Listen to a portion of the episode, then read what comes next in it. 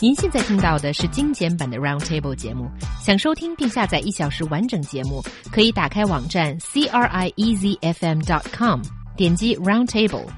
Podcast 用户可以搜索圆桌会议。Recently, Dali University announces that it will turn some of its dorms into a youth hostel during the summer holiday. This triggered heated debate online. The university is located in picturesque Dali town of Yunnan province and has already started receiving reservations for the upcoming summer break. 大理大学摇身一变变成了青旅，该消息日前一经报道，受到了广泛的关注。有网友对于大量游客入住校园，对于校园安全保障提出了质疑。So do you think it is appropriate? I think this is a very interesting approach on, I suppose, using the idle resources that, um, you know, could be put into better use during summer vacation when students are not around. Why not just turn the dormitories to hostels and earn a little bit of extra revenue? I think this is what the university has in mind. This is a superb idea. I think it's a fantastic idea. I mean, it's already done in other cities. If any of our listeners ever go to London, you're going to be paying out uh, um, maybe 1,500 or 2,000 yuan per night for a hotel in London, or stay in the dorm of the London School of Economics you know, for 40 quid a night.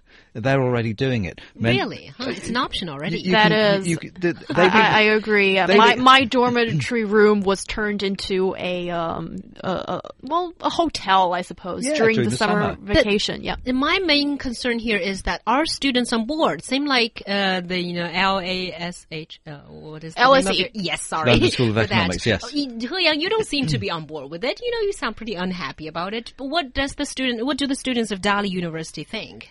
Well, I think there's a difference because, first of all, are the Dali University students being informed that they're going to be strangers staying in your dormitory during summer vacation?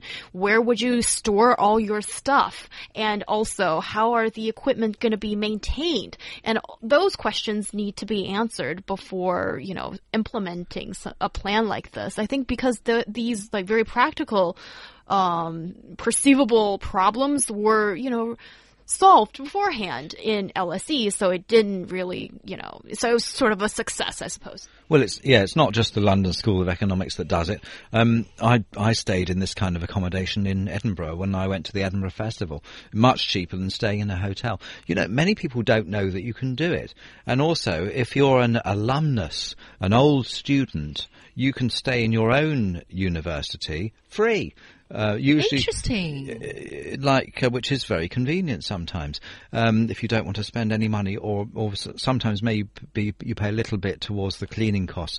What you said is very important. What will happen to the students' possessions, for example? Um, of, I mean, I imagine that they're put in a locker, safely stored away for the whole summer. But secondly, to put it bluntly, it's nothing to do with the students, and their opinion is irrelevant because during the summer they don't live there. You know, they the deal with the university is that the students have the accommodation during term time. What the university does with their own accommodation mm-hmm. in their own buildings at times outside term time is entirely up to the university. So that's the thing. I don't know whether the Dali University have made the deal clear to people.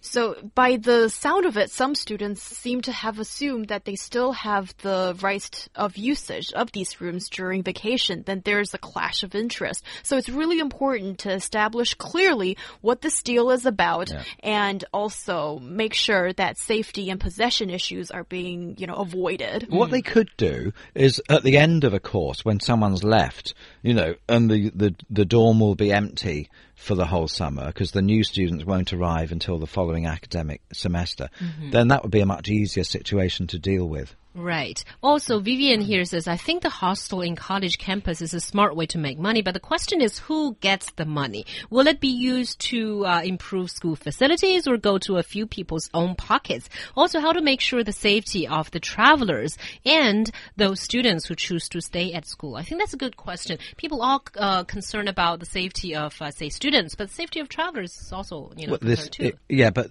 you know, the university is responsible for the safety of students, so equally it will be responsible for the safety of other visitors uh, during the summer.